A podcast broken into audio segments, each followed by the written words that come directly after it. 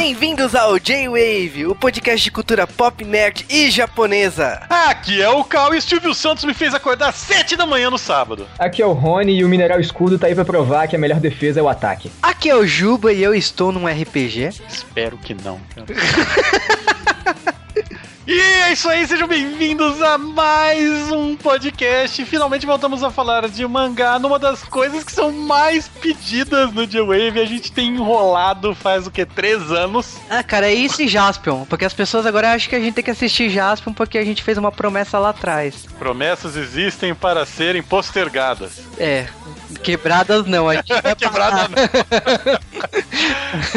Quebrada não, porque eu, eu cometi o erro de deixar o Juba escolher o tema, agora tem que aceitar. Mas. É, mas depois disso nunca mais fizemos promessa.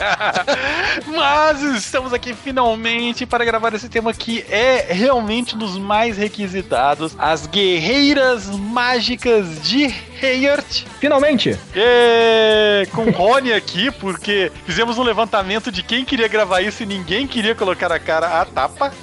o primeiro a postar foto com os mangás no, no Tô pronto. Aliás, diga-se de passagem, o Rony tá tão empolgado que ele já fez as capas desse podcast, né? Pois é, eu, eu fiz elas de teste quando a gente foi mudar. Aqui, ó, não, não quero dizer nada, mas aqui, ó, tá pronta a capa. Quem sabe eu possa participar, mas. É, então, né? Vai ter esse, não vai, gente? É, então, Vai, agora. Tá, tá até com número, sabe? Porque ó, o número, né? não, isso porque quando ele fez a- as capas, ele postou uma foto assim, então, eu, ó os mangás aqui, então, tipo, você vai me chamar ou não? Aquele pra bom entendedor, pingo é letra.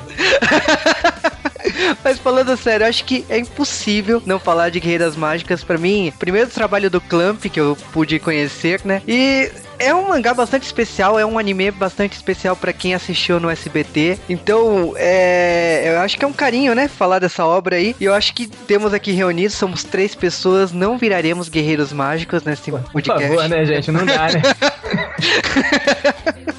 E bom, o Cal fala que tá de férias, mas ele só volta quando ele quer, tá? É. eu Só volta quando o tema, o tema agrada. Acho justíssimo. Agora ele só volta em Jaspion. Ele volta, ele volta Não. pra fazer uma segunda parte de Churato. Por sorte, conseguimos destruir todo o Churato em um podcast só. E a gente recebe um e-mail por semana de um cara que não aceita que a gente falou mal da obra favorita dele. É, cara, quando alguém falar isso, eu mando o cara assistir Churato de novo. A capa que é uma beleza. Vamos falar de coisa boa? Hayat, agora, já.「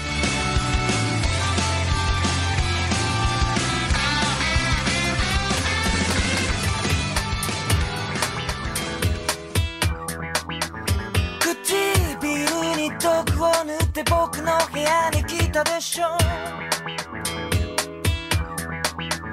あなたのキスでも体ものも溶けてしまいそう」「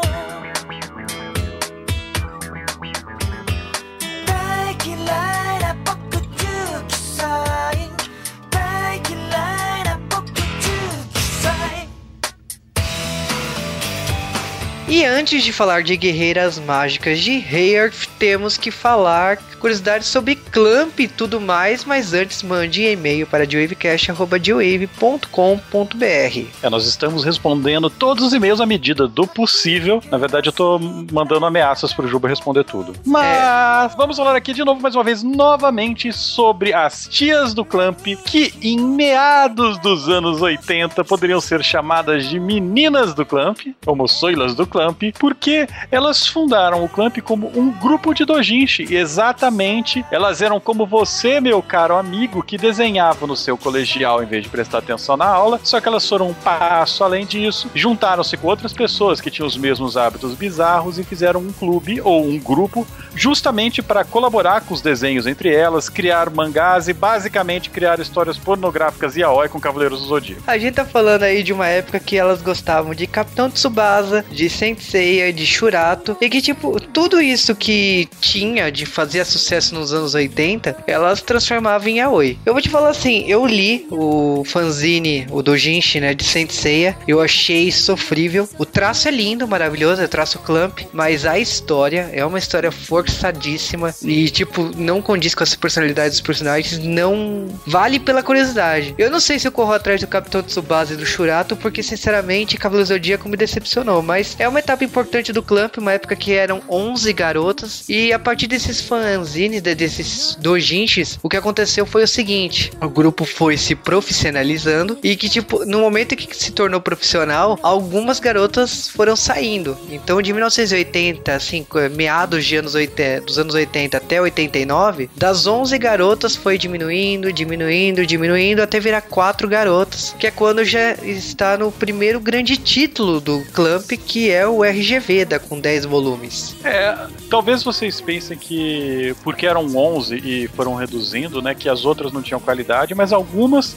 foram atrás de suas carreiras profissionais e tiveram até algum sucesso, como ilustradoras é, ou coisa do tipo. Mas no geral, são só as quatro, né, as quatro hoje tias do Clamp que mantiveram, né? Criaram toda essa mágica. Só que mesmo com o da- você via que o Clamp ele já tinha alguns traços específicos, algumas coisas específicas que eles manteriam por praticamente até hoje, né? O Clamp, pra mim, ele só tá dando retcon na mesma história, mas É, o RGV, inclusive, tipo, se você parar pra pensar, tem muito da inspiração de Shurato. Só que a diferença de Shurato que ter virado dois volumes de mangá no Japão, o RGV virou 10. Então, tipo, é uma história mais construída, é um belo traço, é uma história rica que tem revoluções aí nos últimos volumes. Eu acho que, tipo, vale aquela olhadela assim. E praticamente assim, RGV acabou no, no ano de Guerreiras Mágicas, né? Durou oito anos de publicação e acho que assim, é um mangá que tem altos e baixos. Tem um traço que tá saindo do Dojinshi e quando acaba já tá com o traço máximo do Clamp. E depois de, durante né, a publicação de RGV, da gente teve O Homem de Várias Faces, que é um garoto ladrão, é muito divertido esse mangá. Tivemos o poderoso, né, Tokyo Babylon, né? Não tão poderoso assim, porque o que acaba do Tokyo Babylon vai pro X, que esse sim é poderoso. X é uma série que mostra mais ainda o traço que o Clamp realmente, cada vez que adapta uma obra, não sabe o que, que é dela, né? É, eu acho que assim, o Tokyo Babylon é uma história de investigação. Eu gosto da, história- da história dos dois irmãos e o médico lá de, de investigar casos e tocar nas feridas da sociedade japonesa. Cada capítulo toca numa ferida. É uma coisa que, tipo, eles irão explorar bem melhor algumas décadas depois, né, em X-Holic. E. décadas, por isso que não são garotas. Ah, e depois disso, teve o Clamp School Detective, que é um mangá que virou um anime bastante popular lá no Japão. Acho que foi o primeiro anime do Clamp. O Tokyo Babylon teve OVA, mas a primeira série de TV foi o Clamp School Detective. Teve o do Killian, que eu gosto pra caramba de investigações policiais do espaço, lá Tokusatsu, só que são estudantes da mesma escola do Clamp School Detective. Tem o Shirahime Seo.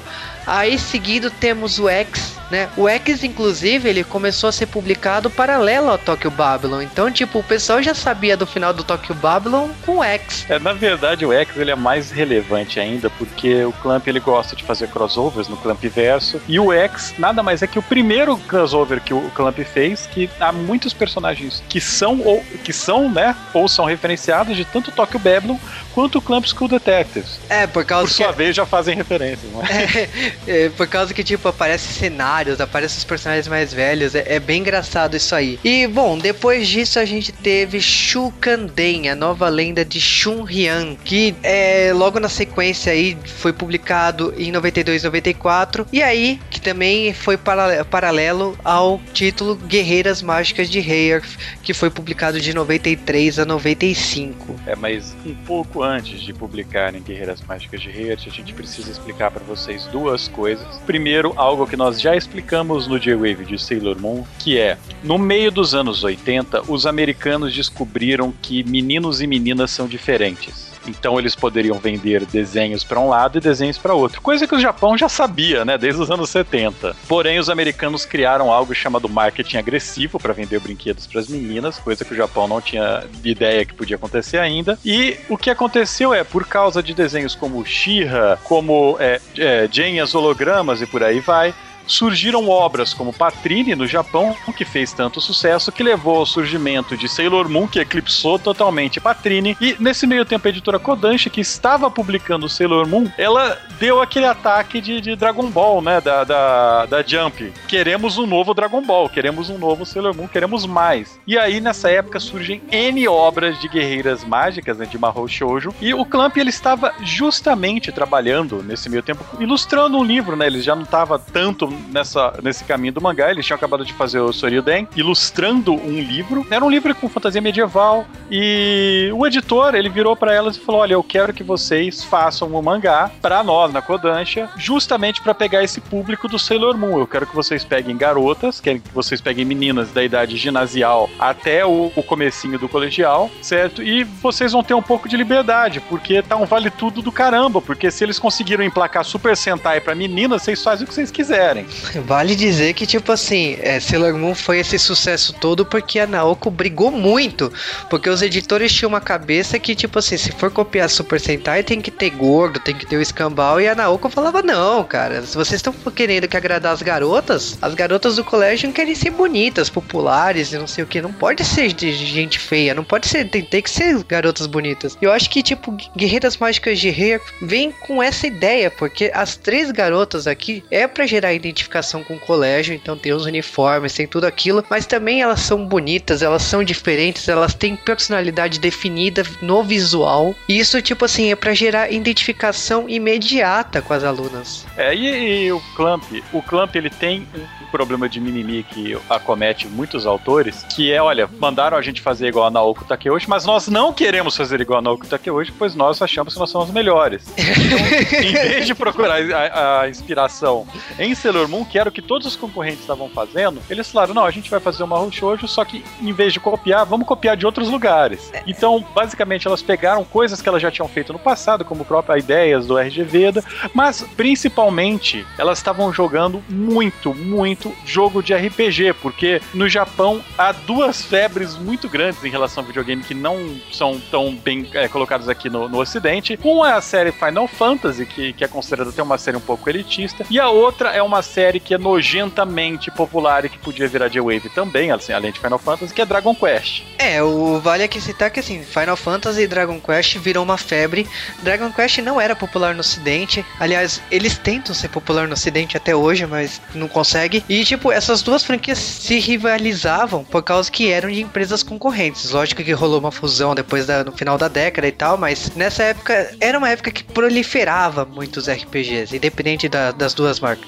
Então, o que acontecia é que, tipo assim, como era uma febre, elas pegaram o RPG, elas pegaram os robôs gigantes, que elas gostavam de robôs.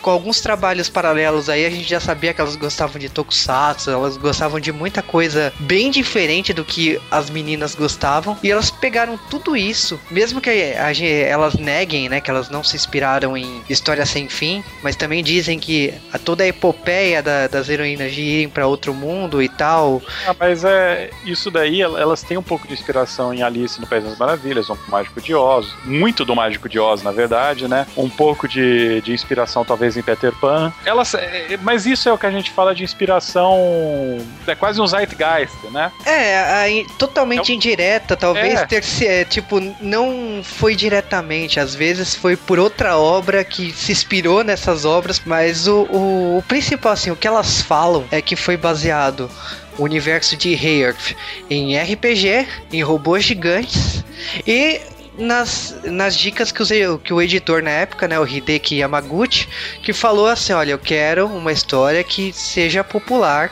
com as garotas, igual Sailor Moon está sendo em 92. É interessante frisar que essa rivalidade que o público sempre achou que existiu, nunca existiu, porque, tipo, era na mesma revista. A única coisa.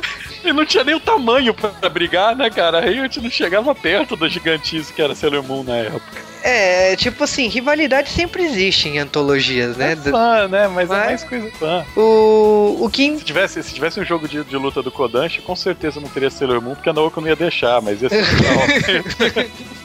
Mas não, não- essa rivalidade não existe, era vendida na mesma revista, galera. Então isso é coisa, tipo, é você falar que compra o gibi do, do, do Cebolinha, mas não gosta das histórias do Floquinho, sabe? Caraca, Cal. É engraçado que, por exemplo, assim, seguindo a escola Toriyama de ser, o Clamp decidiu que os personagens de Hearth teriam como inspiração carros. É, na verdade, te- rola um pouco mais de, de rolo aí, porque elas não queriam nomes japoneses pros personagens, porque elas, RPG, tem que ser nomes que pareçam, sei lá, diferentes. Só que elas sa- sabiam que as leitoras eram muito jovens, que elas estavam mirando, e não conseguiriam ler os katakanás, né? Que, pra quem não conhece, galera, isso é uma explicação que já tá tarde no J-Wave. O Japão, ele usa basicamente três alfabetos, certo? Eles usam um alfabeto, que é o hiragana, pra escrever palavras basicamente em japonês. Eles usam um alfabeto para palavras que são estrangeiras, onomatopeias e palavras inventadas, que é o katakana. E eles usam um terceiro alfabeto para quando eles querem explodir a cabeça de todo mundo, que é o kanji. Cara, o kanji é o que eu diria de uma contração de hiragana e- e katakana às vezes. Porque. Não, é uma contração do inferno, cara. É, porque. É. tra- tra- trazida do, da China, o, o kanji são as palavras propriamente ditas, né? E no caso, assim, a gente tá falando de nomes que vieram do katakana, por isso pronúncias estranhas aparecem por aí. E te- a gente pode começar a falar assim, de alguns personagens, não é tão óbvios igual É. Toriyama. Sim, mas eles escolheram os nomes de carros justamente porque as crianças já saberiam os nomes dos carros. Então não seria tão difícil elas aprenderem a ler os, aqueles, aqueles canais, né, dos nomes da- dos personagens. Até porque, né, garotas sabem nomes de carros no mundo inteiro, né? Só que não, né? é Clamp, né, cara? Garotas. Mas a gente tá falando assim de Princesa Esmeralda, que foi baseado na Mitsubishi Emerald, o Mundo de Zephyr, que foi baseado no Nissan Zephyro, o Mazda Clef, que é o Guru Clef, o Honda Civic Fério, que virou o, Fé, o personagem Fério, a Nissan Pressia, que virou a Priscila, a Alcione, que é o Subaru Alcyon, o Zagato, que é Zagato Milano. Então, tipo, o todos os nomes, é, é, aí vocês falam assim, e as protagonistas? Bom, aí é um caso à parte, porque a gente tá falando de nomes que têm significados bem óbvios. Porque Hikaru, Hikaru, que é a Lucy, significa luz. Mas olha só, Lucy, luz. Ah, ah, A Umi, que é a Marine, significa mar, marinha. ah. Ar, marine, mar, ah. E no caso, Fu significa uma das leituras do kanji de vento. Então, Fu, que é. Não dá pra fazer N aqui, foi mal. É, não. É, não deu, não deu, não deu. Que é a mesma coisa que foi feita em Sailor Moon, né, galera? Então, Exatamente. E bom, tem essa, é, tem essa coisa da inspiração, mas pelo menos não tem nenhum personagem inspirado em Freezer, nem cenoura, nem coisa do tipo. falando nisso, a gente tá devendo um podcast parte 2, cara. Vamos acabar o bloco de curiosidade aqui?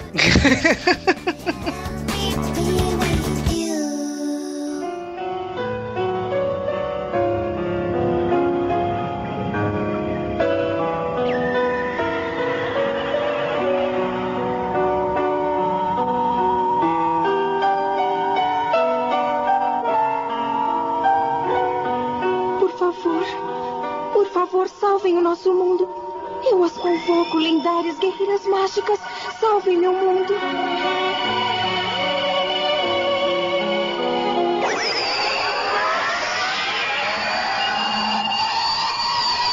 Episódio de hoje: Guerreiras Mágicas. Chegou a sua vez. Versão brasileira: Gota Mágica, São Paulo.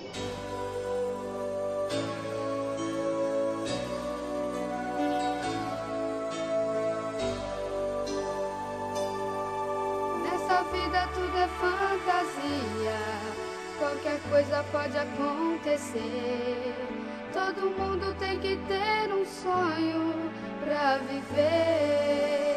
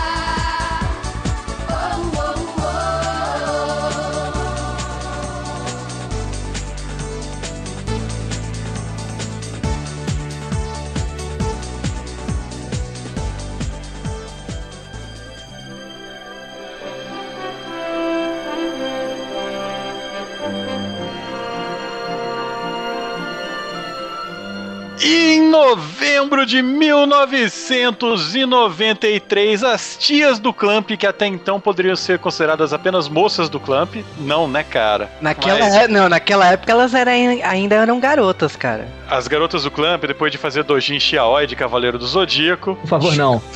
De Churato. é, e elas resolvem, então, finalmente, provavelmente por mandato editorial, Não, olha, eu vou te falar. A gente tá falando assim, de uma fase do Clamp que teve o RG Veda, teve Clamp Detective, teve uma porrada de mangás aí curtos do Clamp, mas eu acho que foi com Guerreiras Mágicas de Heart o grande sucesso depois de RG Veda e que praticamente assim, na minha, na minha humilde opinião, foi o auge do Clamp em termos de traço e narração. o que quer dizer alguma coisa. E é claro que, como nessa época a Kodansha estava tentando empurrar tudo que eles faziam pra virar anime, eles tinham feito isso com uma outra série pouco conhecida um pouco antes, chamada Sailor Moon. Heart, que sai na mesma revista, um ano depois de ser publicado, em 17 de outubro de 94, vira anime. Vale aqui uma curiosidade que, tipo assim, lógico que tem empresas por trás. E se Guerreiras Mágicas não tinha Bandai, igual Sailor Moon tinha, aqui temos a SEGA. E a SEGA, tipo assim, eu falo assim, mas só em jogo? Não. A SEGA tava por trás em todas as etapas de Guerreiras Mágicas. Porque os bonecos de Guerreiras Mágicas são fabricados pela SEGA. Os jogos de Game Gear, Master System, né, aqui no ocidente, né? Porque todo jogo do portátil virava Master System por aqui. É, Game Gear e Sega São de Guerreiras Mágicas aí que, tipo, com coisas novas, tem uma continuação com história inédita. Então, tudo que era referente, assim, de produtos, era a SEGA que fazia. Exa- Até o jogo do Super Nintendo. Abraços, Mega Drive. Mas Guerreiras Mágicas de Heart começa como começa a maior parte das séries do Clamp no escritório delas na Torre de Tóquio, né? Cara, Torre de Tóquio é, é um ícone por causa desse mangá. Tem que ser uma piada interna, né, cara? Do, do- Já não é mais piada, cara. Sabe quando a piada foi feita tanto que é levada a sério agora? Agora a gente, tipo, não, é verdade, é assim. Porque começam três estudantes aleatórias na Torre de Tóquio que do nada escutam lá uma voz do além que vocês precisam proteger o mundo, salvar, bimimi, não sei o que, e são teleportados à Torre de Tóquio para um mundo que não é o mundo do Churato. Não, cara, a gente tá falando assim, é uma, uma princesa, né? Que tá falando, salve esse mundo, salve esse mundo, ó, lendárias guerreiras mágicas. Lógico que essas garotas não estão ouvindo isso com, essa, com, a- com essas palavras, mas elas estão lá em excursão, as três escolas, escolas bem diferentes entre si. É um, um dia que tá bastante cheio a Torre de Tóquio. É um dia de visita, assim, né? to- Todos, to- vários colégios, né, e tal. Sim, nossas amigas Chiquinha, Goku e Gohan. E no caso, a- as três lá estão passeando, é, tipo, estão reclamando, né? A Marine tá reclamando pra cá. Aliás, vai falar os nomes, vai ser lindo, né? Nesse. Sailor Moon, vamos usar o mesmo, o mesmo problema que a gente fez em Sailor Moon, então preste atenção. O nome das personagens principais são Ricardo, quando a gente se referir a Lucy, que é a personagem ruiva e sem noção. Nós temos também a Anne, ou Fu, que é a biscate de óculos. Que é, é pra ser a séria do grupo, né? Isso.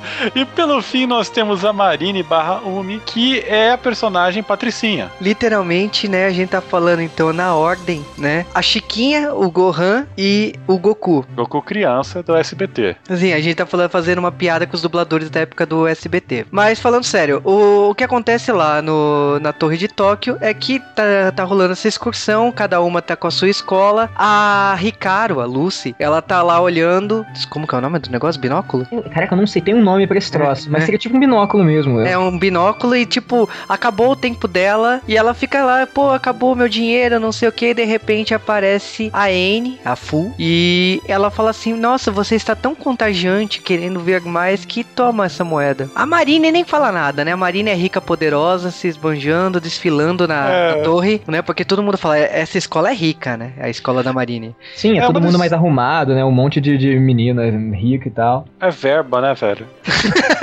E bom, não tem muito tempo não, porque de repente brilha uma luz e elas são teletransportadas por esse mundo que é o mundo de Zephyr ou Sefiro, depende da versão aí. Elas são largadas, Sim, é. em, elas são largadas em pleno ar, né? É, é engraçado que, tipo assim, elas estão pelo ar assim e de repente a Marine até fala: Porra, com tanta árvore assim, não sei o que que os, os, ambi- Os ambientalistas jornalistas falam tanto. Esse começo é interessante porque elas simplesmente saem do mundo que elas estão, que é a Torre de Tóquio, o Japão, que acho que é o Tóquio, na verdade, ela gira em torno da Torre de Tóquio. Mas elas saem desse mundo da Torre de Tóquio e vão para esse mundo mágico, com ilhas flutuando no céu, com peixes voadores gigantes e tudo mais. Então é estranho, mas elas. Por mais que a Marine dê uma surtada e tal, a, Estão levando bem na- muito na boa, não, né? a Amy, ela é um ser humano que não tem noção de realidade, sabe? Ela Eu não acho, sabe ela, o que tá eu, acho, acontecendo. eu acho que ela só tem pressão baixa, sabe? Então ela não, ela não tem como reagir.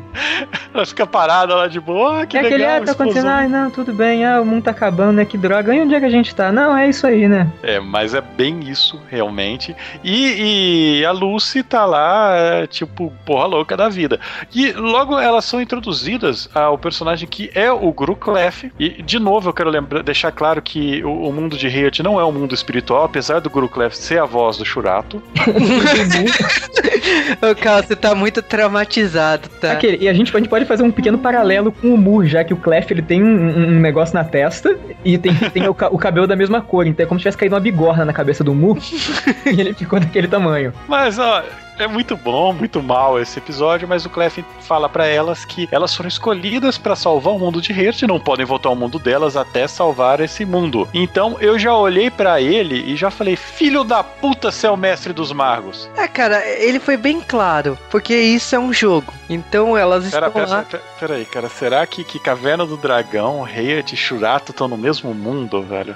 O Clef é, é- é o, é o mestre dos magos é, sobre a ótica japonesa, né? Para- mais ou menos, cara. Não. No, no fim elas morreram e, o- e o Zagad é filho do Clef. Não, cara. O, o, o que significa assim, o Guru Clef, ele tá lá praticamente assim, como um tutorial. Ele tá explicando que, tipo, ó, a princesa desse reino, que é uma princesa que guia, que controla esse mundo pelo poder da vontade. É, falou que tudo em Zephyr é definido pela força de vontade, né? Então, e, e a, a, a Esmeralda, ela é, ela é o pilar desse mundo, né? Certo, então todo mundo é lanterna verde também. Não, o, a Esmeralda, ela é uma pessoa que foi presa pelo Zagart e como última força, né, último resquício de energia, ela disse, resquício naquelas, né, porque ela não ficou congelada, presa nem nada, ela tava Só é, chorando no canto. é, exatamente. E ela a última força de vontade dela foi realizar uma profecia, porque toda vez que a pessoa que é o pilar desse mundo está em risco, as guerreiras mágicas aparecem. É, quando Júpiter também tá em perigo, aparece uma fonte de energia de outra dimensão pra ajudá-lo. Mas Nesse, nesse caso é muito rápido, não é igual aqui, cara. é, o Clef ela dá o, o, o Gru Clef dá um tutorial pra ela, fala, ó, não, você aperta meia lua pra frente, dá um soco, aí sai um Hadouken, que a, que a Lucy aprende, as outras não. Então fica por isso. Nesse começo no anime é um pouco mais demorado, né? Você tem mais tempo e logo você tem o primeiro ataque de vilão que é a, a Alcyon que resolve acabar com isso, né? Que é um dos primeiros servos do grande vilão da série, que é o Zagar. E ela é uma bruxa do mal que tá lá fazendo Ela era, sacanagem. ela, ela era pupila do Clef ainda, né? Então eles têm até um certo diálogo, né? Ah, você aprendeu bem e tal, esse tipo de coisa. Ah, O Clef é um bosta, né, cara? Em- Cara- tipo, no mangá não acontece nada, mas no anime, em 20 segundos de luta, ele virou, virou um bloco de pedra. Cara, é como, como descartar um personagem útil, né? Mas eu acho que isso foi meio que uma maneira de falar, cara, esse é um personagem extremamente poderoso, não sei o quê. Por que, que ele não ajudou as meninas? No mangá faz sentido, porque no mangá tudo ocorre em 20 minutos. Mas no anime não, são meses que elas ficam lá. Caraca, o, o mangá parece que você tá em cocaína, realmente. Tudo acontece muito rápido, cara. Não, mas cara, eu acho assim, o a Alcione, a Alcione, como você tá, você tá falando, eu acho que o visual dela é um visual de piranha, né? Com aquelas botas, Ah, aquela. mas isso, aquela- isso aí, isso aí é editorial, com certeza. Não, então, não, é com aquele visual de piranha dela, me desculpa, Guru Clef, não tem como você falar que ela seria uma personagem boazinha, nunca, com aquele visual com a roupa preta, a É, pessoa é, negócio- de látex, ela nunca É. vai ser boazinha. nunca, e aí com aquele visual todo, ela fala assim, então, eu gosto do Zagard e foda-se que aquele é apaixonado pela Esmeralda, um dia, quem sabe, eu teria uma chance com ele, assim, bêbado, não sei, e aí, Você já deu um spoilerzaço, né? É, spoilerzaço. não é spoiler, isso ela fala logo na primeira luta. Não, não fala não. Não fala, mas Não é, fala. isso é J-Wave, isso é J-Wave. Mocone é Deus, vamos continuar. Para! Não, dá, dá- dá um quebra-pau e o, o Guru Clef, ele acaba ficando pra trás, ele manda as meninas fugirem. A Lucy solta um Hadouken na, na Alcion pra, pra despistá-la. E o Guru Clef, ele fala, olha, vocês têm que encontrar é, a ferreira deste mundo, né? Que é uma É, ferreira precisam- de, de armas se tornar- mágicas. É, precisam se tornar guerreiras mágicas, então nós precisamos das armas, do equipamento, né, pra isso. Então vocês vão atrás da Priscila, né? Que não é um cachorro peludo gigante. Ou se fosse, ia ser muito maneiro. Puta que cara, eu queria saber onde tá essa Priscila, cara. Tem até uma música pra ajudar, mas. Então, é. Cadê que em, Obrigado, japonês- obrigado, Juba, na edição. Não. Em, em japonês é, é Presea, né? Ou- eu não sei, não, não tô É, lembrado. Priscila. Mas é. Então. Eu acho que é a primeira, é a primeira vez que elas vão. Elas encontram uma casa e elas encontram Mokona, né? É engraçado que a Priscila, tipo, é uma personagem bem desligada, eu diria. Por causa que as guerreiras, elas entram na casa dela e, tipo, já começa que... É, nossa, deixou a porta aberta, não sei o que. E, e elas encontram... Primeiro eles encontram o Mokona fazendo uma zona, Na destru- destruindo a casa da, da, da Fécia, né, da Priscila. E, tipo, meu, quem é esse praga, esse, esse bicho estranho aí? Só Deus, né? Mas a... Elas são presas, né, por causa que, tipo, a Priscila sempre coloca um, uma- umas armadilhas, né, pra prender o Mokona. E ela parece assim, ah, quer dizer que vocês estão estragando a minha casa, não sei o que. E aí, tipo, elas não. A gente acabou de chegar e só uma dica. Esse bicho aí do seu lado ainda continua destruindo a sua casa.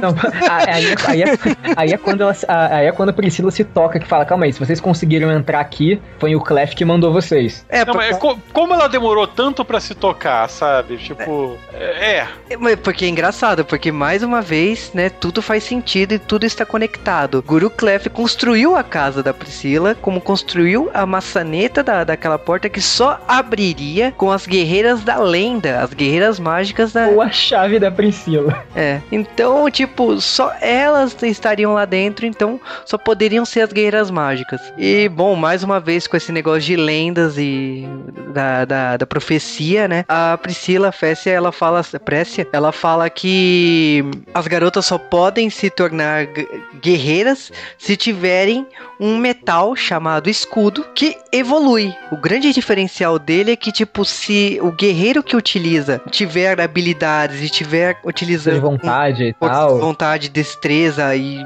extrema habilidade, a arma irá evoluir e acompanhar o a Quanto sua mais XP ele tiver, melhor o equipamento fica. É, Sim, ah, para ou nerds, é, para nerds é isso. É, ó, não, mas para nerds, agora para empresários significa vamos lançar três linhas de brinquedos diferentes. Mas A galera é, da esse- SEGA dando mortal pra trás.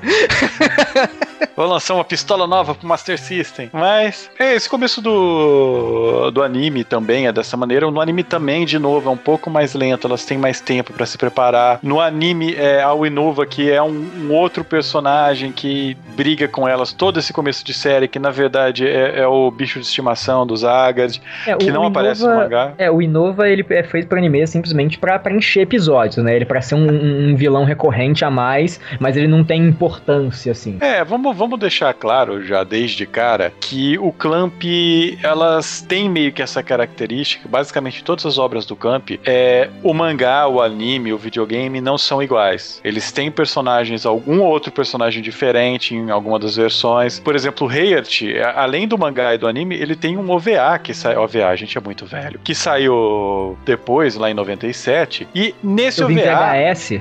É, é, VHS, o V é de velho. e, e- e nesse OVA, por exemplo, as, as meninas já são amigas, é, os vilões são outros, é bem diferente. Como é, como e a- se, é como se a história se passasse muito tempo depois, né? Do, do, do acontecido no, no mesmo sendo como se elas nunca tivessem se conhecido. É, sim, é, é tipo, é muito tempo depois, só que ainda há alguns acontecimentos paralelos. É, é- é comum do Clamp, certo? Só que o que não é comum do Clamp é jogar a gente nessa porcaria de floresta. Basicamente, pra mim, elas estão grindando level lá. Ela- A, Anne até fala isso, né? Ah, A gente tá grindando aqui, uhul. Não, mas cara, na boa, ela deu pra perceber claramente que ela é uma pessoa que joga RPG direto. Aí ela tá lá, porra, parei num mundo estranho, medieval, pelo que eu tô vendo. Pelas roupas dessas pessoas só pode ser medieval. Porra, ganhei uma armadura do, do, do mestre aí, do, do feiticeiro Então tem maluco que aí. upar. então tem que upar. Ganhei a arma agora da Priscila, porque a Priscila de- deu três armas, né? Cada uma com habilidade pra cada pe- pessoa aqui, né? No caso, a Ricardo ganhou uma, es- espada por causa que ela tem habilidade e a família dela é de Acho um dojo. E o a Marine ganhou a, uma espada mais Florete. fina, né, de, de esgrima, né, por causa que ela treina esgrima. E a Anne ganha um arco e flecha. Então, tipo assim, você percebe que as- por causa que a Anne também pa- participava de um clube de arco e flecha na É, escola. a, a Priscila ela falou que a arma vai escolher vocês, então a arma é uma arma que mais condizente com as habilidades nativas dela. E ela fala, essas armas não são definitivas porque vocês precisam usar essas armas pra conseguir o escudo que eu irei forjar as armas definitivas pra você. É mu- muito detalhe por esse arco e flecha da Anne, porque é, no anime ela usa isso quase até o fim. No mangá ela vai usar isso por um, tipo, até ganhar os levels e depois jogar É, fora. elas mas- durante cinco páginas, talvez. Não, chega a ser tudo isso. Mas e é basicamente isso, esse começo. Logo que elas estão nessa floresta grindando, elas encontram outro NPC, que nesse caso é o Fério. E se você assistiu o anime, o Fério é. Se eu não me engano, a voz dele é do Yoga, né? É do Yoga. Sim. E ele dura, tipo, sei lá, o anime tem uns 25 episódios, essa primeira fase. É, o Fério tá lá por 90 deles, mais ou menos. E, e- ele é um personagem que vai explicar pra elas no anime como funciona o mundo, vai, vai, vai falar os Paranauê e tal. Segura E- spoiler, cara. Esse spoiler é só pra segunda temporada. E no mangá, tipo, ele aparece: Oi, eu sou o Fério. Como a party cabe quatro personagens, eu vou ajudar vocês a grindar até sair daqui e pronto. Ah, cara, eu acho que rola um chaveco com flerte nessa etapa aí, por causa que ele aparece e fala assim: quem são vocês? Velho, a Anne é uma biscate. Aí né, a? Anne se revela Fica toda. toda oriçada. Porque ela blefa lindamente. Por causa que ela fala assim: então, você, homem, o único personagem masculino até aqui é bonzinho, né? Depois que o Guru Clef ficou lá pra trás. O grupo e. é criança. É, com 740 anos. E. Então, tipo, você pode ser nosso guarda-costas, porque já que você tá nos seguindo, você sabe que o primeiro monstro que aparecer matará a gente, né? Então, se você quer ser legal e sair dessa floresta. Não, é, é- E eu acho interessante essas personalidades dela. Apesar de que eu achar de novo que o anime eles têm mais tempo pra desenvolver, no mangá eles conseguem até passar esse ponto. Que quando você olha pra Anne, a impressão que você tem é que ela é, é tipo a Amy de Sailor Moon, sabe? É o personagem nerd da equipe. E apesar dela ser nerd, ela é uma mani- manipuladora do caramba, sabe? É, é a única que usa o cérebro ali do grupo. Né? É, mas ela, ela não usa o cérebro só pra, tipo, o caso da Amy de Sailor Moon, que é matemática, sabe? Ela não usa pra pensar. Ela usa pra, pra, pra conseguir as coisas. Ela, ela, ela sabe falar, ela sabe é, se comunicar. E você tem também o caso da Marine, que é, é- ela, é um ela tem uma personalidade muito forte, só que ela não é o- a riquinha estragada que, que você espera que ela seja, sabe? Mas ela, Ela- segue o clichê. As duas seguem o clichê até a hora que elas quebram o clichê. É, por causa que a Marine Umi, ela é uma personagem que, tipo, ela é a rica, milionária, habilidosa, que se exibe principalmente por causa que ela precisa provar pra si mesma, né? E a gente vai entender isso daqui a pouco, quando ela enfrentar um dos seus medos. É, mas é basicamente junto com o Fério, eles, elas acabam encontrando, saindo da floresta, Alceon de novo. E aí vai ter uma luta mais pesada, onde que no mangá, tanto a Marine quanto a, a, a Anne, elas não tinham aprendido magia até então, elas aprendem do nada nesse combate, porque o, o Mokona fez um linha direta com o Guru Clef e falou, ó, Hadouken, melou pra frente, soco e tal. Só que no, no anime também é diferente, tem todo um drama de que elas não estão conseguindo aprender as magias, é quem que tá aprendendo primeiro, que a Marina é uma incompetente, não sei o que. Ah, cara, eles, não... eles estendem tudo, tudo um, um pouco mais, assim, até pra render mais episódios. O que eu acho que, assim, às vezes não é tão legal, sabe? Eu, É, eu- mas- eu até gosto É, do, não, do- não, do não. ritmo Às vezes, sim, eu resumo às vezes, não é muito legal na segunda temporada, mas. É, mas cara, eu acho que assim, uma coisa que o Guru Clef deixou bem claro é que magia não pode ser desperdiçada e utilizada à toa. Ele falou que a magia surgiria num momento propício. Então, elas saberiam que quando aparecesse um mal, em algum momento a, ca- a magia iria despertar nelas. É, a Lucy foi a elas- primeira, no caso. Elas derrotam a Alcyon nesse parte do mangá, que no, no, no anime ela ainda retorna depois e tal, ela é presa, revivida e tal. No mangá, o, o Zagad olha pra ela e dá, e dá um, um sei lá, um game over Ele nela, né? finaliza Fala, não, ela ali. É, que o, Finish, finish here e acabou. é, ele despreza, né? Então, tipo assim, é uma humilhação pra ela, por causa que o, o cara que ela ama, que, é que ela é apaixonada, ele tá desprezando ela, né? Não mostra o que acontece, porque, tipo, só mostra ela caída e vo- vo- você pode subentender muitas coisas, né? Que ela poderia ter morrido ali, que ela poderia ter desistido, ela po- poderia ter dado mil interpretações, mas o que aqui dá, abre um precedente é que, tipo assim, com a saída dela entra um novo, um novo general, né? Um novo pupilo aí do, do Zagard, que é o Askat. É, mas o Ascot ele vai aparecer depois, porque agora as meninas elas enfrentam-se a, a- aos maiores medos delas. Eu acho interessante que, que tipo, pra sacanear com a Lucy no mangá, eles colocam o cão dela, né? Que tem o- quase o mesmo nome que ela, né? É, a Ricardo ela sofre do mal da Xuxa, né? Que é Xuxo e tal, né? A Ricardo coloca o cachorro de Ricari, né? Então, tipo, é legal, né? É, no caso da, da Marine, o, o grande medo dela, ou aliás, o grande problema dela é esse negócio dela ter que se provar, né? No caso lá no, no, no mangá, é mostrar pros pais que ela é tão boa quanto, quanto é pra ser. E no anime acho que é, tem até mais profundidade esse negócio dela ter que se provar, né? Que, que por mais que ela seja melhor em tudo, ela ainda não, não se acha boa o suficiente. E aí você tem o caso da Anne, que pra mim é o mais cruel, cara, porque mostra bem que a personalidade dela não é o esperado. Que o maior inimigo dela é ela mesma, sabe? Eu acho que assim, como se passa em um outro mundo de fantasia, trazer esses medos do mundo real foi muito foda pro mangá, porque é onde você pode desenvolver de tipo assim, fazer o personagem crescer com o seu próprio medo, né? Com o seu próprio erro. É, assim, ele, ele vê assim, qual, qual seria o defeito dele, sabe? Tenta superar isso. Que é o que acontece muito, é a gente vê um pouco disso na série Persona. Exatamente. Eu tinha certeza que você ia trazer Persona no Eu, podcast eu tô quando aqui falou pra de isso, RPG. cara. Eu tô, eu tô aqui pra isso. O Mav e o Rony estão pedindo Persona faz sei lá quantos J-Waves. Caros ouvintes, se vocês quiserem Persona, vamos continuar o podcast. Mas ó, eu acho que uma coisa que você tem que tirar de- dessa primeira etapa, né? Que elas superam os seus medos e, tipo, isso significa o quê? Que elas conseguiram o escudo e que, tipo, elas teriam que voltar a passar por toda a floresta de novo pra chegar na Priscila. Mas como Você isso. nunca, você nunca jogou JRPG, né, Juba? Você é, você é menino novo. Isso não acontece. Você nunca tem que voltar pela dungeon. É, então, eu percebi isso por causa que, tipo, vira uma página elas já estão na casa da Priscila. Gente, vamos, vamos acelerar as coisas. Ninguém precisa saber. Elas sabem o que elas vão ter que andar. Vamos, é só uma coisa É. importante. Aí também tem uma outra diferença. É claro, tem um, no anime, de novo, tem mais um monte de coisa.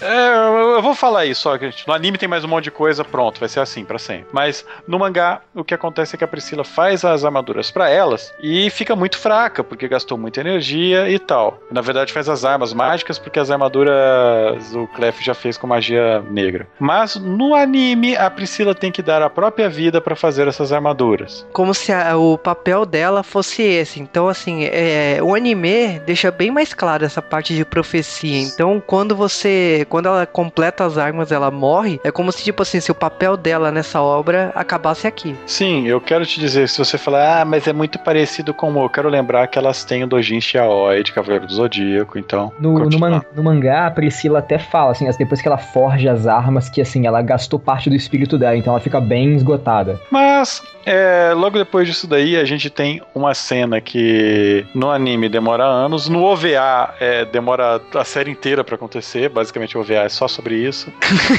e é, no anime, na porcaria do anime, na versão brasileira, que a primeira versão original, que sei lá, tem umas 90 páginas, isso acontece inteiro numa, numa edição, cara. Isso é tipo, é um meio volume de mangá japonês pra menos, dependendo de qual tipo de mangá japonês você pega. Elas vão e acham a porcaria dos robôs gigantes, cara, em uma edição. É muito rápido, é 10 páginas muito- cada é robô gigante. rápido. É, não, elas já acham logo no segundo volume da edição nova. Por causa que, tipo, é, é, que aliás é a Marine, né? Que é a primeira, né? Que é logo, é logo na primeira aparição do Ascart. Que o Ascart tem a voz de cebolinha, né? Na dublagem. Mas a, é muito engraçado que, tipo assim, elas estão conversando lá com o Ascart, falando dos monstros dele e tal. Enquanto isso, tá lá a Marine Umi, né? Conversando com o gênio Machine, né? Depende de como vocês querem chamar o robô gigante. E. Tem, ele tem nome, é Ceres. Sim, sim, o nome dele. O gênero você escolhe, se você quer chamar de machinho ou gênio. Eu nunca entendi por que gênio. Robô gigante. É, robô gigante. Gigante. E ele é um dragão e no caso, tipo, ele pergunta por que ela seria digna, né, de ser a guerreira mágica, né? Por quê? Aí ela vai lá e bate no menor de idade. Que ela, vai- ela ela quebra a cara do Choran, né? O Choran via, aquele pobre infeliz. É, é o rascunho do Choran, né, pro Clamp. É bem rascunho, eles usaram pouca tinta, né? E, não, cara, é, é tipo, porque as roupas são bem parecidas com o do Choran e tal, porque não que o Clamp recicle personagens, não. Não, nunca jamais. vi. Eles são- são muito originais. Jamais, nunca vi isso em todas as obras deles. E é, esse personagem, de novo, no anime dura 40 episódios a vida dele. No mangá, ele é bem, tipo, rápido, como tudo no mangá. É, nessa luta de quatro páginas, a gente descobre que, na verdade, ele é um invocador, ele é amigo dos monstros, o qual ele invoca, mas ninguém gosta dos monstros dele, por isso ele é meio que excluído da sociedade. E o Zagad falou: não, você pode morar com seus monstros no meu castelo, desde que você mate as guerreiras mágicas. Mas ele, Então- ele não queria machucar os monstros dele. Então, tipo, pra mim, um, do- um dos pontos altos aqui é que. A Marine matou metade dos monstros dele, Ela cara. matou os quatro fácil ali, hein? Né, então ele ficou traumatizado, né? Na hora que ele viu que os bichos que ele tanto gostava estavam sendo mortos, ele, É, ele falou, falou, assim. né? Senão meus bichos vão morrer tudo, então beleza, vou parar de atacar elas, que eu acho que elas vão parar também. Spoiler, ele vai querer pegar a Marine depois. Não, mas ele precisa crescer. Ele ainda tem uma. Mas é, é interessante isso e ela pega o primeiro robô gigante, porque gata se amarra um robô gigante.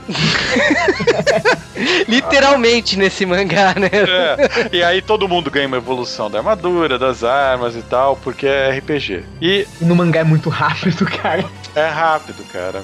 Tipo, elas mudam, acho que chegam a mudar duas vezes de armadura no mesmo mangá, cara, que são 100 páginas. Três- É, muito Três vezes no mesmo mangá. Por causa que logo depois ela já, ela já entra assim na fase da, da Anne. E a Anne, quando ela já vai atrás do, do robô Indon, dela, né? é, do Indon, ela já aparece a, a dançarina, né? Aquela, aquela personagem que é bizarra visualmente. A Caldina. né? E a Caldina, tipo, ela tá lutando, enquanto isso a, a Anne repete a mesma, praticamente o que a Marine fez. Ela tenta convencer que, eh, pro seu Machin que ela é digna de ser uma guerreira mágica, né? E, e- só que a diferença aqui é que ela entra no meio do diálogo e, de- e decide lutar com, com a Caldina, né? Aliás, isso também já tinha acontecido com Ascot. É a mesma coisa, só que a diferença é que a Caldina usa as amigas dela pra atacar ela, depois usa ela pra atacar as amigas, e a Caldina meio que, que ela é derrotada porque a Anne tava disposta a dar a própria vida pelas amigas e a Caldina era só uma mercenária, ela não tava lá pra, Ela tava pra porque, tipo, o Zagart paga bem. Então ela falou assim: ah, eu preciso ganhar dinheiro, o Zagart vai estar pagando, beleza. Tipo, ela é bem honesta e eu acho que ela é divertida nesse ponto, né? Ela é bem sem É. noção. E aí a gente, tipo, logo depois a gente já tem a versão da Lucy, né? E no caso da Lucy é um, um novo vilão também, que é o Rafaga. O Rafaga, ele era, tipo, o top general da, da Esmeralda, o que é um problema, porque não há países em Zephyr, né? Então ele, ele é um general por, por pirraça, ele não faz guerra nenhuma. É, porque o. é, Vale aqui frisar que o Guru Clef falou logo no começo do mangá que a primeira coisa que elas perguntam, fala assim: vocês estão recrutando três garotas perdidas aí que a gente não sabe lutar porra nenhuma pra ser as guerreiras mágicas desse reino? E tipo, por que que vocês não têm generais? Por que que vocês não têm soldados? E aí ela, o Guru Clef fala assim: não, a gente tinha todos os generais, soldados e pessoas fortes aí desse de- desse mundo, o, eles foram derrotados pelo Zagart. O, o- a história meio que, que continua, no- novamente acontece exatamente a mesma coisa. No caso da Lucy, eu acho muito importante falar que o robô gigante dela se chama, olhe só, Hayard. E esse é o único motivo ou referência É para a única ligação com o título da série. Guerreiras Mágicas de Hayard. Por que não Guerreiras Mágicas de Séries e Guerreiras Mágicas de Widom? Por quê? Por que Hayard? Porque ela é protagonista? Não é uma boa desculpa. Porque a- Daqui a pouco você vai falar que Cavaleiros do Zodíaco chama Seiya no Japão. Então, não, não é assim que funciona o jogo. Senseiya, né? Mas a. Ah. não, Como, fala... como se Churato tivesse o nome do protagonista na série. Você gosta de Churato, né? Fala a verdade, Eu go- né? Mas, Agora, não, mas e esse é um dos motivos que eu falo que eu gosto muito de Yu Yu Hakusho, porque em Yu Hakusho, não tem isso. eles correm, não, não, eles correm o mesmo, eles co- têm o mesmo Eles correm, problema correm deles na terem- cidade grande. tanta gente passa, estou só, mas o negócio no, no Yu Hakusho é que você tem que repetir a mesma coisa pra quatro personagens que, que são aquelas batalhas, e eles nunca repetem tem a mesmo, o mesmo modelo de cena igualzinho como aqui em Heart. Cada coisa acontece de um jeito. O, o, o Riei mata o em um segundo, o Kurama faz uma sacanagem foda, o, o Coabra é o Coabra, e o Yusuke ganha por sorte, mas de maneiras diferentes, tipo, você não esperava por aquilo, sabe? Aqui não, aqui é Xerox, sabe? É Ctrl-C, Ctrl-V com todos os personagens. Sim, é, Aí, tem é- uma micro variação por poder não falar que é igual, mas de regra é muito Ah, cara, mas A, a é- minha impressão, a minha impressão é, é quando você tá jogando alguns RPGs da série de Final Fantasy, tipo 6, que você tem a opção de escolher qual história você vai seguir e é a, é a mesma história pra todos os personagens, sabe? Não, E o mas- pior, tipo assim, por mais parecido que seja, não é ruim. Não, eu, primeiro aí, tipo, tem o repeteco? Existe o repeteco, beleza. Mas eu acho que o, o pra mim, assim, a, a cereja do bolo de Guerreiras Mágicas a gente não chegou. Que é agora, tipo, elas já conseguiram os três gênios, né, os machins. Elas já, tipo, já evoluíram tudo que poderia evoluir, porque elas, é, vamos dizer assim, elas já chegaram na forma master, né, da armadura, né? Que a armadura já tá tampando o corpo inteiro, né? Aliás, de novo, anime. Puta que pariu, que esquema louco de pilotar mecha, galera. elas estão num robô gigante, a impressão que elas têm é que elas são o robô gigante, sabe? Elas estão Flutuando em bolha. É, é, é muito louco essa maneira, sabe? Elas, elas sentem como se elas fossem um robô gigante e tal. E elas se veem, ela, quando elas olham pro lado, elas não veem o. Não vem o robô, elas vêm umas às outras. É, isso é muito louco, cara. Isso, o jeito que isso é feito e tal. Só que, obviamente, vamos lá enfrentar o Zagad. E é, pra mim é o que a, a empolga-se, né? Porque você terá o combate final, né? Porque o Zagre já aparece com o seu robô, o seu É, mecha, ele, né? ele, ele dá boa tarde e já vai pro robô gigante. E ele fala assim: olha, eu gastei toda a minha energia, com, eu usei toda a minha força de vontade com o Pra meu poder matar coração vocês. pra poder matar vocês, porque ele ama a Princesa Esmeralda e ele acha injusto que a Ah, princesa. o cara, o, o, o Zagad é aqueles cara que, que, tipo, o cara tá, tá- A pica do cara é tão grande que quando o cara tá feliz ele tem anemia, velho. é, é- é foda esse personagem. Ele é, É. muito forte. Eu acho que o Zagard, quando ele, ele aparece pra lutar e tal, o motivo dele é No justo. mangá, ele, no, no mangá ele morre com um golpe. É, ele morre muito rápido, mas eu acho que o motivo dele é muito justo, porque ele, ele ama lá a princesa e ele acha injusto que toda a Mas pressão. é, tipo, isso, eu, eu, isso fica. Ele fala de uma vez ou, se- ou é só a Esmeralda que revela isso depois? Não, ele que fala. Ele fala diversas vezes que enquanto ele tá lutando é que ele fala assim, não. Ah, eu não acho justo o que tá acontecendo. É só ela, só ela em frente É, não acho fardo, né? justo. Só ela em frente a esse fardo, porque o que acontecia é que quando eu era o guardião dela, e ela era uma menina de 6 anos, e eu sou um cara de 30, e me apaixonei por ela, e tá tudo bem, porque é Clamp. Sim, e como você nunca viu isso em Sakura em outros mangás do Clamp, Avá. E aí, o, o que acontece é que, tipo assim, tem o, combate, né? Das três com ele, ele perde. E você fala assim: ah, beleza, felizes para sempre. Finalmente elas poderão salvar Zephyr. Não, não. não, porque É- isso é, é um JRPG. A gente, não a, a gente não definiu que isso é um RPG japonês. Quando você matou o último chefão, você vai, não vai ter tempo de se curar, não vai ter tempo de comprar itens, porque você vai pra uma CGzinha onde você vai ficar só tendo fala e apertando o botão rápido, porque você vai enfrentar a segunda forma do chefão. Exatamente. Como Za- Zagard, ele morreu, né? O, o que acontece é o seguinte: a Princesa Esmeralda ela aparece. De repente, eu não sei como bulhufas, o vestido dela virou uma roupa toda colada e ela ganha uma maquiagem preta no rosto e você fala: Hum, Ela fudeu. envelheceu também.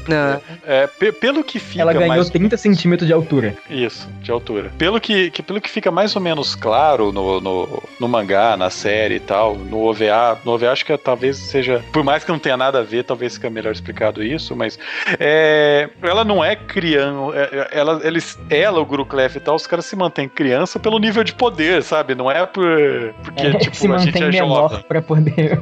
O, o Guru Clef ele deixa bem claro isso, que a forma de criança dele, a forma infantil, aliás, ele é como ele se refere, a forma infantil dele é porque ele deseja ter aquela forma, não é por causa que. É, aquilo é mais pra segurar poder e não sei o que. É tipo a chupeta do, do, do Koema, né? Né, o Ascot é a mesma coisa, né? Porque ele volta na segunda temporada Sim. já adolescente. Então. E, é, esses magos que são fortes lá são todos assim. E tem esse negócio, né, do o mundo inteiro lá, ele depende de força de vontade de uma pessoa escolhida pra ficar tendo pensamentos bons e rezando pra que o mundo continue bem. Exato. E essa pessoa é a Esmeralda, né, nesse caso, e todo mundo tem que ficar, sei lá, dando agradicho pra ela pra pra ela não desejar que o mundo exploda. Então, O que aconteceu foi que quando ela se apaixonou pelo, pelo Zagard, é, os, ela parou de pensar no mundo, É. né? Ela começou a pensar nele, então o mundo ficou de lado, então e essas coisas caóticas começaram a tomar conta de Zephyr. É porque uma coisa que acontece durante toda a obra e, e dá sinais a isso, a Floresta do Silêncio, né, onde elas lutam com os monstros e não pode usar magia e tal, tudo tá acontecendo assim, ó, os bichos bonitinhos de Zephyr estão se transformando em monstros. Estão se trans- transformando em monstros por quê? Porque a Princesa Esmeralda, no momento que ela foi presa pelo Zagard, deu a entender que, tipo, ele ao prender ela e é, por ela não estar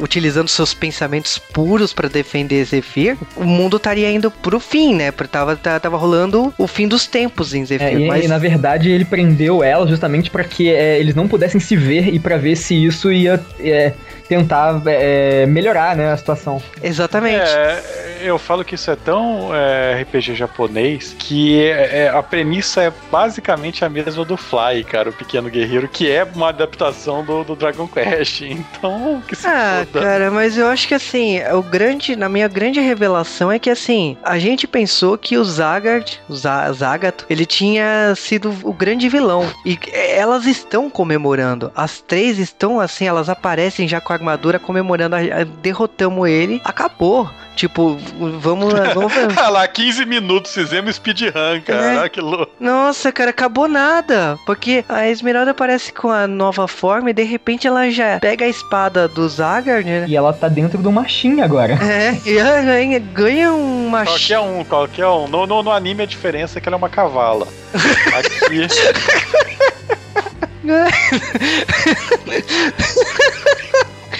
O combate final acontece das três contra a Esmeralda, mas tipo, ela tem um problema de personalidade, na minha opinião, porque ela fica o tempo todo falando assim, então, eu, eu quero que vocês me matem, eu quero que vocês me matem. E ao mesmo tempo ela entra e fala assim, não, eu quero que vocês morram, quero que vocês morram. E de repente, assim, no momento de fraqueza, elas sabem que o, o certo a se fazer é matar a Esmeralda. E, e quando elas estão lutando com, com essa é, esmeralda má, é, elas têm um, um pequeno, um, um pequeno lampejo da, da, da antiga esmeralda que explica pra elas que é o, o poder da- do pilar de Zephyr é poder invocar alguém de outro mundo pra poder ser morto, se- porque ninguém de Zephyr pode matar ela. O que, na minha opinião, assim, explodiu cabeças, né? Se você não conhece Guerreiras Mágicas, acabou de explodir sua cabeça. Se você, se você não conhece Guerreiras Mágicas, você tá ouvindo esse podcast tomando spoiler, meu amigo, você não gosta muito da vida. Mas, é, eu, eu, por falar, galera, isso na época era foda. Foi um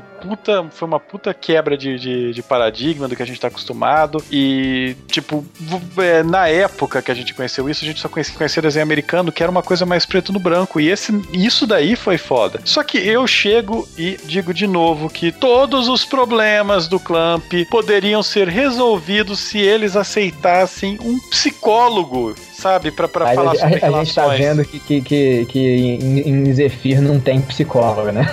De qualquer maneira, o, quando, assim que elas matam a Esmeralda e resolvem o problema que elas foram invocadas pra resolver, grande explosão branca, grande brilho, todo mundo chorando, porque elas matam a Esmeralda, é tipo meio que. Ou elas vão atacar a Esmeralda ou elas vão morrer tomando aquele golpe. Então, tipo, elas não tinham escolha, sabe? A Esmeralda destruir tudo. Então elas se defendem de uma maneira que dá o game over e já são teleportadas de volta pra Torre de Tóquio. É, e não tem nem muito tempo pra se pensar nisso, por causa que, tipo, quando elas são transportadas, assim, acabou, ela- elas mataram a Esmeralda, elas já estão na torre, elas se abraçam e acabou, sabe? Não, não, não tem depois. É, e se você pensar isso como no Japão, é, o Heart é dividido em duas partes, mais claramente, que é o Heart 1 e Heart 2. E aí, é, tipo, é como se o mangá tivesse acabado nesse momento, entendeu? Pra mim ele Acaba- acaba aí. Na minha, na minha opinião, o mangá acabou aqui. Mas ele, ele, ele acaba aí. E do, do Japão tem, tem meio que um intervalo que de, de- entre, entre um volume e outro de tempo. E foi basicamente isso. Então você fica, caralho, terminou, terminou de uma maneira triste, terminou de uma maneira depressiva. Que louco, cara. E aí vai ter a parte 2. A parte 2, na, minha- é, na minha opinião, é, o- é a solução do que seria o ideal pro pilar de existir em Zephyr. Porque depois do, do- do- da morte da, da Esmeralda, né, Zephyr ficou sem pilar, então ela assim, ficou pior do que tava antes. Só que nós vamos falar disso em outro J-Wave.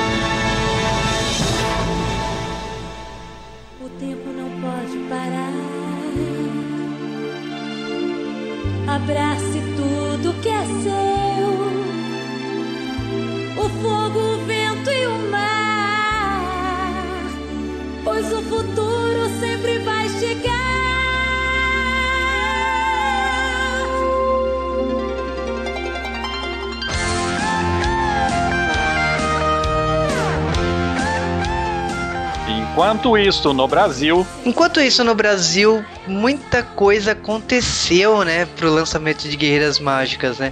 Primeiramente, uma das primeiras coisas que aconteceu foi que existia uma certa, vamos dizer assim, rivalidade entre a Alien International, que era a empresa de Dragon Ball, Guerreiras Mágicas e... Fly o Pequeno Guerreiro. Sim, só você gosta disso. E nesse caso... Dragon Quest, Dragon Quest na veia, meu filho. Nesse caso, o que acontece é o seguinte: tinha algumas empresas que trabalhavam com séries japonesas aqui no Brasil, a Everest e a Tikara, a gente falará muito dela no, no podcast de Jaspion. E no caso aqui, a Alien International é uma empresa que veio aqui pro país. Não veio no país, não, porque é uma empresa brasileira, né? Mas é uma empresa, eu adoro esses nomes bonitos, assim, pomposos em inglês, mas é empresa brasileira. E nesse caso, a empresa tinha três animes na mão. Guerreiras Mágicas tinha acabado de acabar no Japão, com poucos meses aí quase igual a história do Street Fighter Victory, que também já tinha acabado no Japão e estava pronto para passar aqui no Brasil. E Guerreiras Mágicas se uniu a Dragon Ball e a Fly para ser vendido em pacotes, né? Uma coisa que o SBT tá acostumado, né, de comprar novelas e vir o Chaves no meio, coisa do tipo assim, né? Então, o que acontece é o seguinte, a Alien ela ofereceu para todas as emissoras, todas as emissoras, você subentende-se manchete, e a manchete falou assim: "Bom,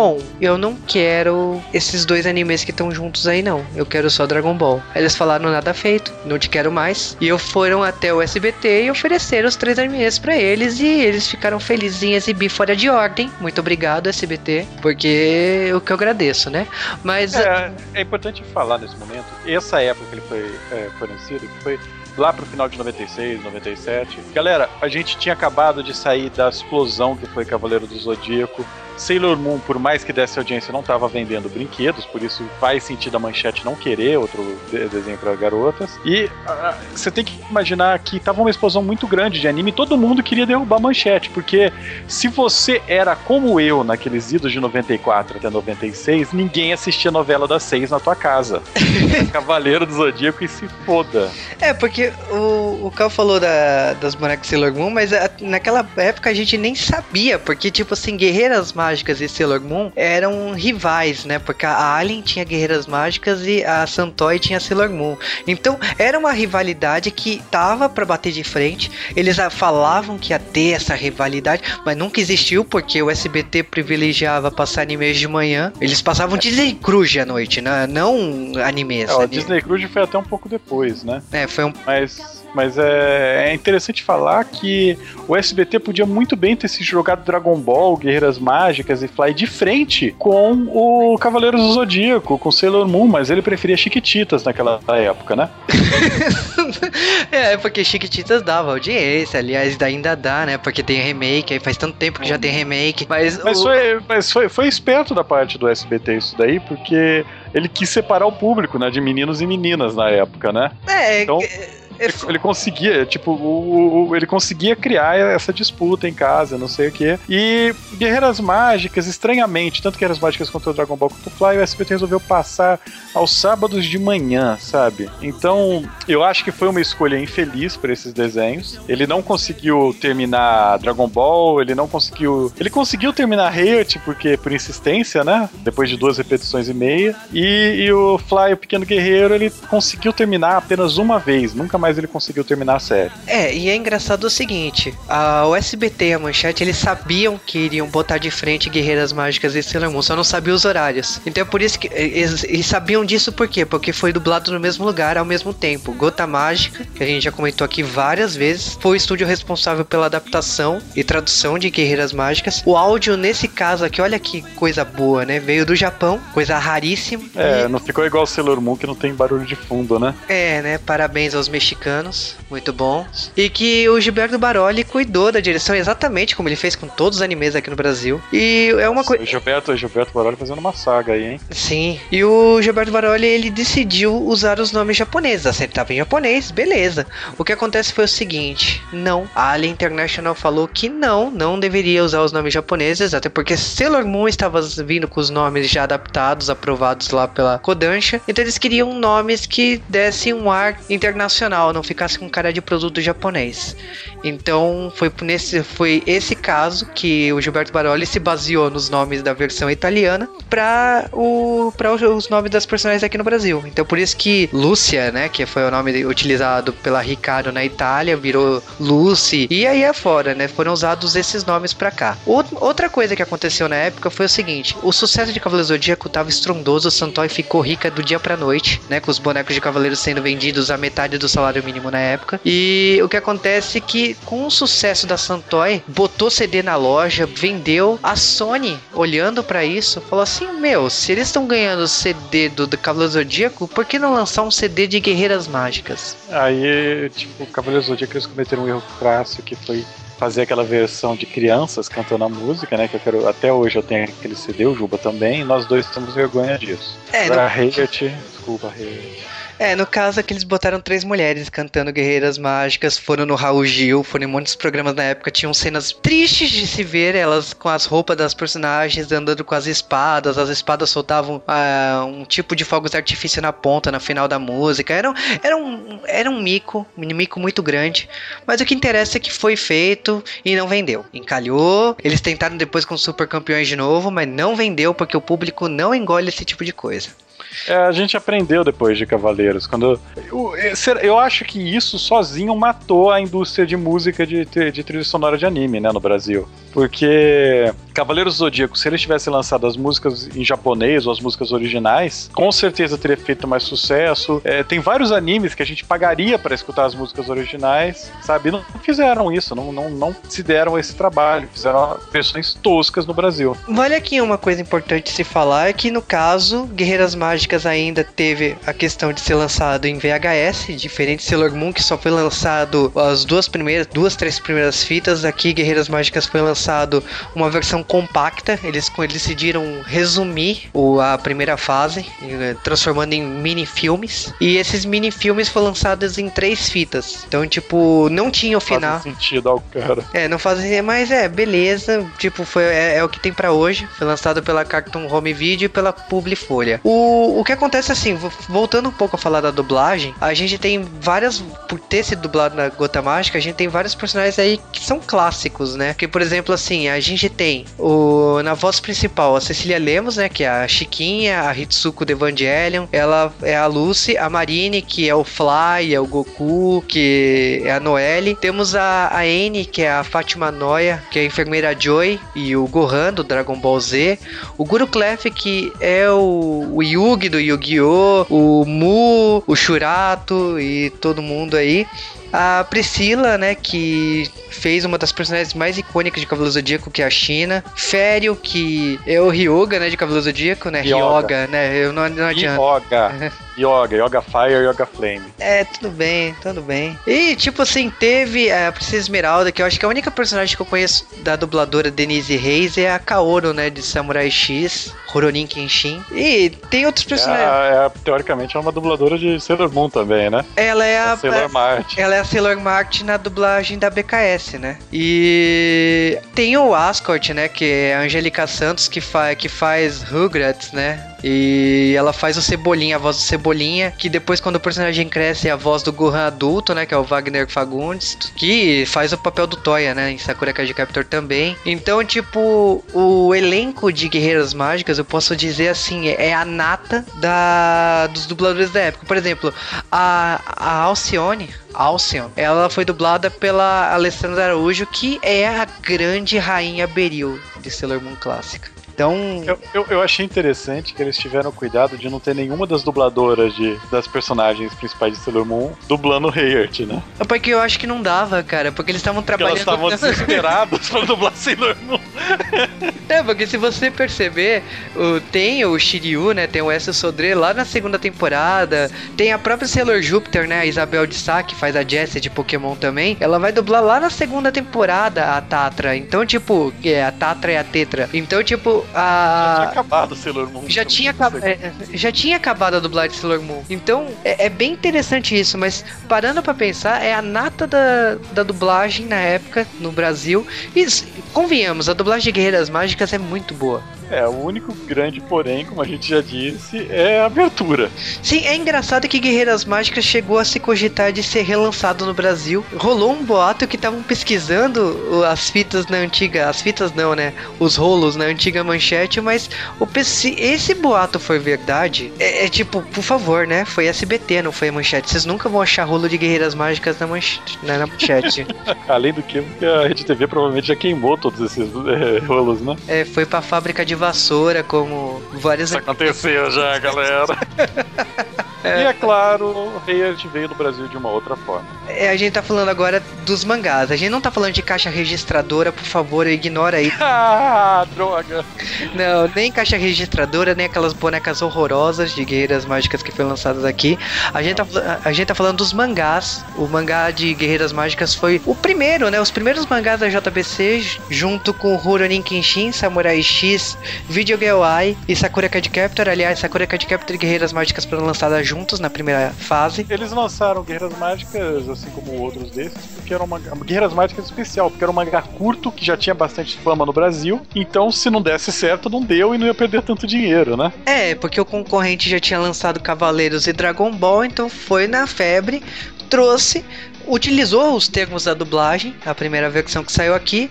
Tem gênios, tem os nomes utilizados a Lucy, tudo bem. Eu acho que fez o relativo sucesso sim, é uma edição muito bonita, por R$ 2,90 na época. E o, que, e o que acontece é o seguinte, essa edição ficou pra história até o ano passado. O ano passado, depois de 12 anos aí, que foi lançada a primeira edição de Guerreiras Mágicas, foi relançado o mangá com novo papel, com volume japonês, com uma nova tradução usando os nomes japoneses, sem, tipo, faz uma referência a gênio e só. Então, tipo, é uma edição bem mais fiel ao que o produto japonês do que a primeira edição que foi lançada em 2001. É, isso tá acontecendo esse momento com vários desses mangás que foram lançados há mais de 10 anos atrás. E eles estão mantendo uma qualidade impressionante, vamos falar a verdade. É, esse mangá que foi lançado agora foi feito pra durar. Não foi um mangá tipo que igual de 2001 É. ficou amarelo com o tempo. Ah, eu, o meu mangá amarelo, amarelo e amarelo escuro, né? Porque o, a tinta já toda caiu. e eu acho que, assim, Guerreiras Mágicas continua, é, ainda tá em publicação aqui no Brasil, né? Chegou na segunda fase e tá se mantendo, esse negócio de nomes em japonês, é uma tendência. Veio depois do sucesso de Sakura Card Captor, que também ganhou uma nova edição. Só que, como Sakura já tava com os nomes japoneses, não mudou tanta coisa, né? Foi só uma revisão da tradução. Então é, é um trabalho bem bacana. Só que, lógico, né? O fator nostalgia de ler os nomes em japoneses é, quebra um pouco, né? Mas é, isso não desmerece o- a nova edição. É uma edição belíssima, então vale a pena prestar atenção nela também.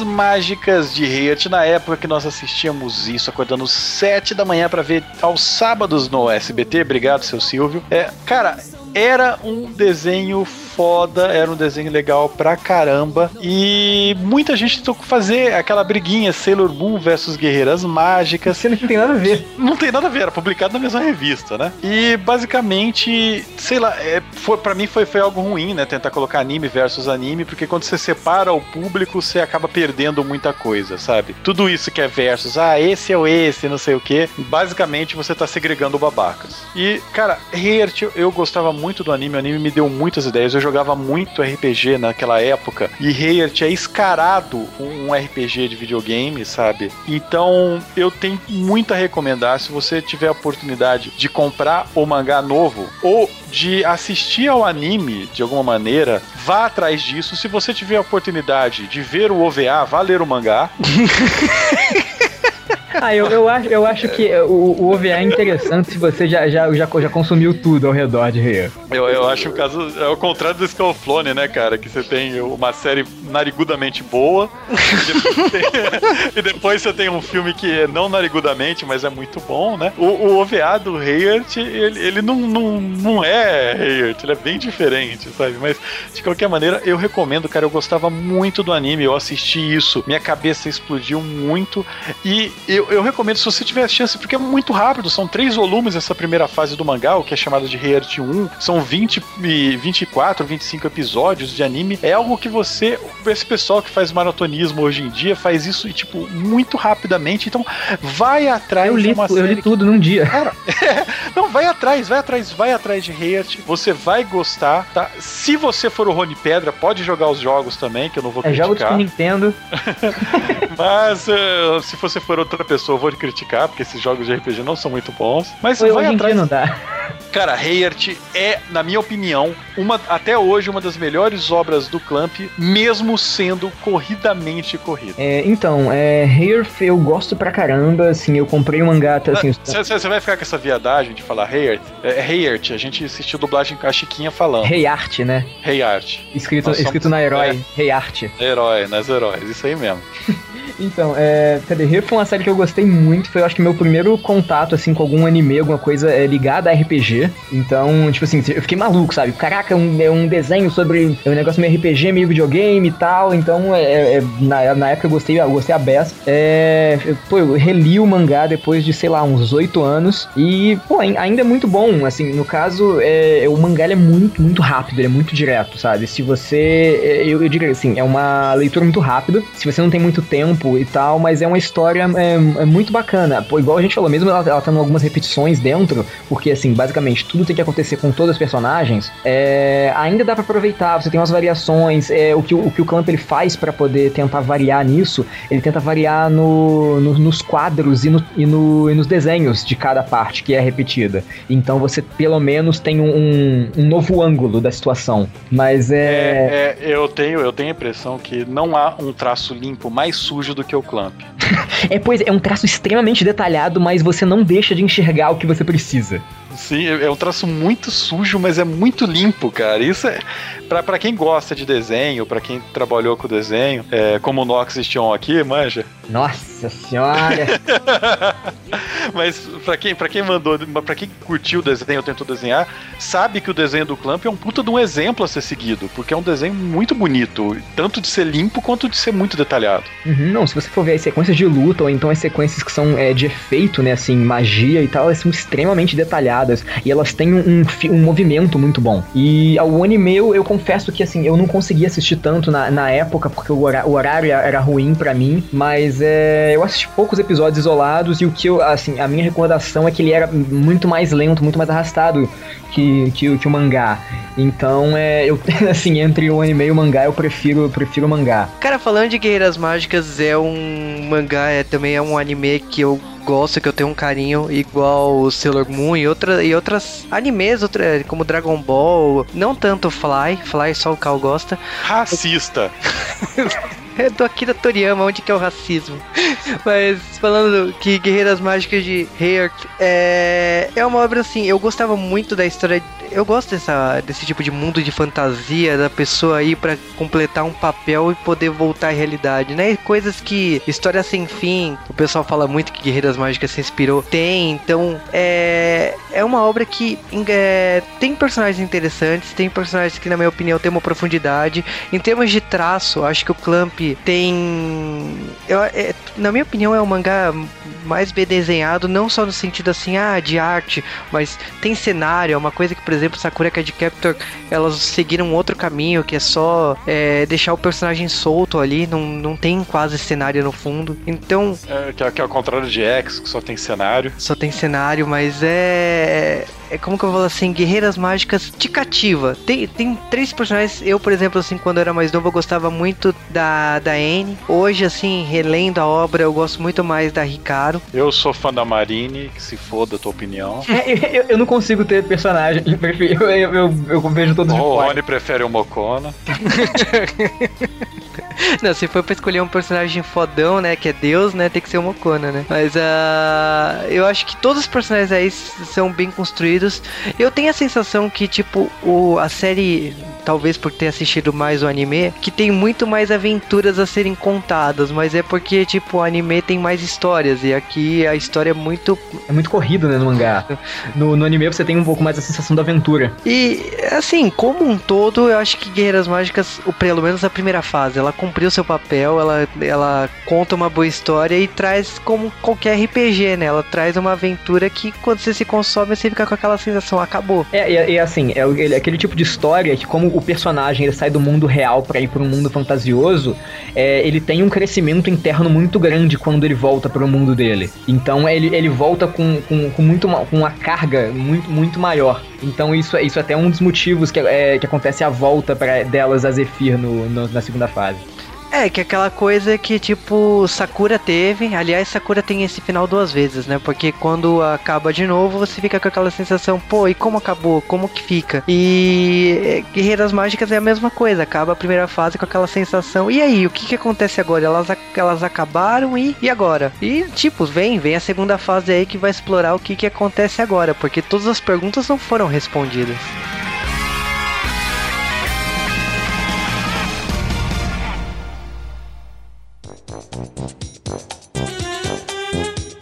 Cara, em, vez de, em vez de ser chamado elas três, já a pessoa se chama três psicólogos.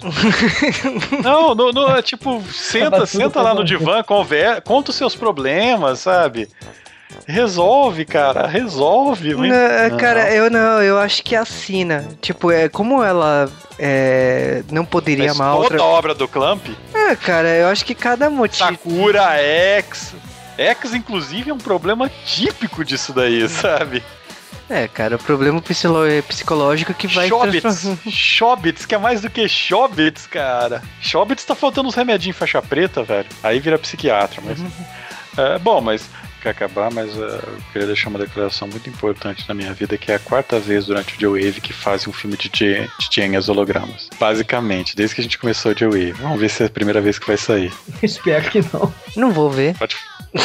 Ah, mas vai, vai, porque vai gravar, eu vou ser Camis. Não vou assistir. Porque Jane é emocionante, é eletrizante, é chocante, realmente emocionante. Eu quero que você vá a merda, porque eu assisti os episódios no YouTube e achei isso muito chato. Mas é, você tem que lembrar que é 1980 em nada, cara. Por isso mesmo, não tem potencial. Eu fui assistir Zillion feliz da vida, eu queria me matar no terceiro episódio. Aliás, é um dos motivos que eu não terminei de assistir Zillion. Se fosse mangá, seria tão fácil. Eu, eu não consegui zerar o jogo do Master System ainda.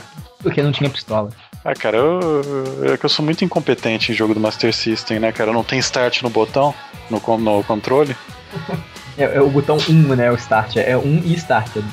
Não, é, é 1 e 2 só tem no. Então é, no 1 e Master 2. System. E o 1 é o início, é o start. É, é, e o, o start, na verdade, o pause tá no. Falta no console. Jogo, você pode, você pode cortar a gravação já, não tá gravando mais não, filho da puta.